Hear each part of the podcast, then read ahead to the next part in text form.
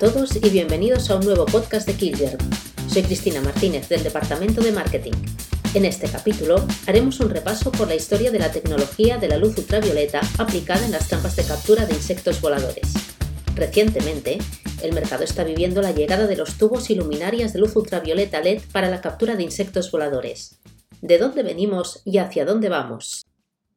Es un hecho probado que la luz atrae a los insectos voladores y, desde hace milenios, se ha aprovechado este aspecto biológico para diseñar trampas de captura para insectos plaga. Los aparatos eléctricos de luz ultravioleta, tal como los conocemos en la actualidad, han existido desde hace aproximadamente 80 años. Pero el uso de luz para el diseño de trampas de insectos voladores se remonta muchos siglos atrás. Hay documentados textos de trampas de la época romana del siglo XVI en Europa, patentes del siglo XIX en Estados Unidos, entre otros ejemplos. A falta de electricidad, estas trampas primitivas utilizaban velas y lámparas de aceite como fuente de luz. Durante el siglo XIX, con la disponibilidad de electricidad y la bombilla, ya fueron muchas las trampas de insectos que incorporaron esta tecnología. Su ventaja era que se podía disponer de más horas de luz continuada en comparación a otras fuentes como velas y lámparas de combustión. A principios del siglo XX se estudiaron distintos tipos de luz para determinar cuál, más allá de la luz blanca, podría ser la más adecuada para atraer a los insectos. Se probaron luces de distintos colores y se determinó que la luz ultravioleta era la más adecuada para la atracción de insectos voladores. ¿Y qué es exactamente la luz ultravioleta? Nos lo cuenta María José Paredes, compañera del Departamento de Ventas y Atención al Cliente de Kilgerm. Hola Cristina, la luz ultravioleta es una onda electromagnética que se propaga por el espacio y transporta energía de un lugar a otro. Sus ondas viajan a la velocidad de la luz y se diferencian, entre otras variables, por la longitud que tienen. Dicha longitud es la distancia entre dos picos. La luz ultravioleta por debajo de 410 y 10 nanómetros no es visible para el ojo humano.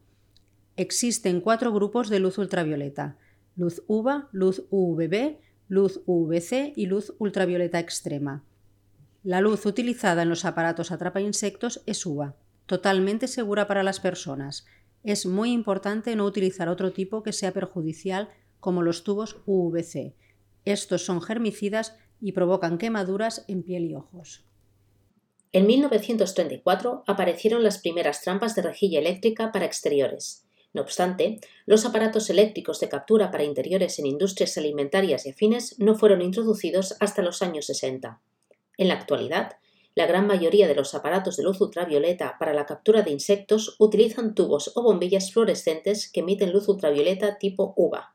Dependiendo del tipo de aparato, los insectos son atrapados en una tabla adhesiva o electrocutados en una rejilla eléctrica de alto voltaje.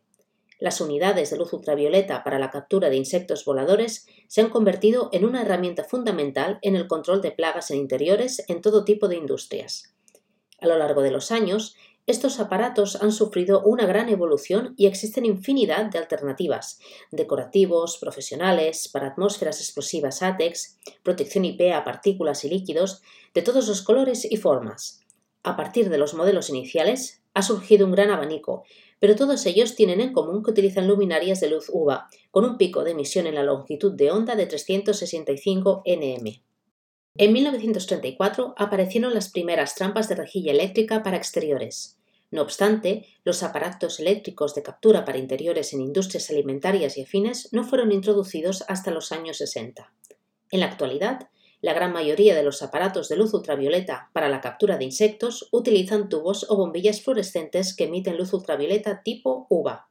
Dependiendo del tipo de aparato, los insectos son atrapados en una tabla adhesiva o electrocutados en una rejilla eléctrica de alto voltaje. Las unidades de luz ultravioleta para la captura de insectos voladores se han convertido en una herramienta fundamental en el control de plagas en interiores en todo tipo de industrias. A lo largo de los años, estos aparatos han sufrido una gran evolución y existen infinidad de alternativas.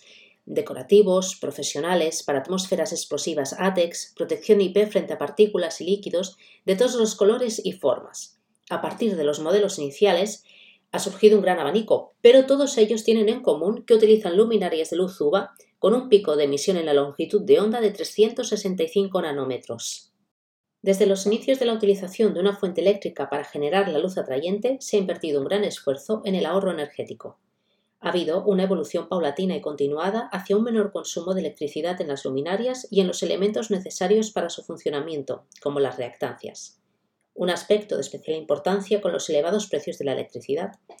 En la actualidad, la luz ultravioleta UVA se produce principalmente con luminarias fluorescentes. Estas lámparas son de descarga de vapor de mercurio a baja presión y consisten en un tubo de vidrio fino revestido interiormente con diversas sustancias químicas compuestas llamadas fósforos, aunque generalmente no contienen el elemento químico fósforo y no deben confundirse con él. Sus ventajas frente a otros tipos de lámparas, como las incandescentes, es su eficiencia energética. Ahora bien, los tubos fluorescentes requieren de vapor de mercurio para su funcionamiento, un metal pesado altamente contaminante. Aunque con el tiempo se ha conseguido tubos con menor contenido de mercurio, este no se puede eliminar por completo. Con la directiva ROS de restricción de ciertas sustancias peligrosas en aparatos eléctricos y electrónicos, se regulan el uso de ciertas sustancias para la protección del medio ambiente y la salud pública. Aunque la directiva ROS se conoce a menudo como la Directiva para la Eliminación del Plomo, esta restringe el uso de 10 sustancias en aparatos eléctricos y electrónicos, como son el cadmio y el mercurio. Si existen alternativas sustitutivas mejores sin estos compuestos, deben adoptarse y eliminarse las tecnologías anteriores del mercado. ¿Qué efecto práctico tiene la directiva ROS con los tubos fluorescentes los cuales contienen mercurio? Para los usos generales, debido al hecho que ya existen y son prevalescentes las alternativas libres de mercurio con luminarias LED, estos deben dejar de fabricarse a partir del 24 de agosto de 2023 en los tubos fluorescentes de distintos diámetros. También se limita la fabricación de tubos fluorescentes compactos enchufables desde el 24 de febrero de 2023. A partir de estas fechas, no se pueden fabricar, pero se autoriza la venta y el uso de las existencias almacenadas. En diciembre de 2021 se revisó la directiva ROS y se adoptaron exenciones de 3 a 5 años con los tubos fluorescentes para finalidades especiales, donde están incluidos los tubos de luz ultravioleta UVA para los aparatos insectos. Aunque no se puede dar todavía una fecha exacta, los tubos fluorescentes UVA todavía se continuarán fabricando durante unos años. Las luminarias LED es uno de los últimos avances en iluminación, con dos grandes ventajas frente a los tubos fluorescentes, el ahorro energético y la ausencia de mercurio. En los usos de iluminación general, hace años que LED se ha impuesto en bombillas y tubos. Tiene sentido que reglamentariamente se prohíban las luminarias antiguas más contaminantes y menos eficientes energéticamente. En los tubos LED de luz ultravioleta, la realidad es un poco diferente. A nivel técnico, estos tubos han sido más difíciles de diseñar y no se consiguió que produjeran luz ultravioleta de modo eficiente hasta alrededor de 2019. Para que un producto eléctrico o electrónico bajo la directiva ROS sea sustituido, se requiere que exista primeramente de un sustituto mejor.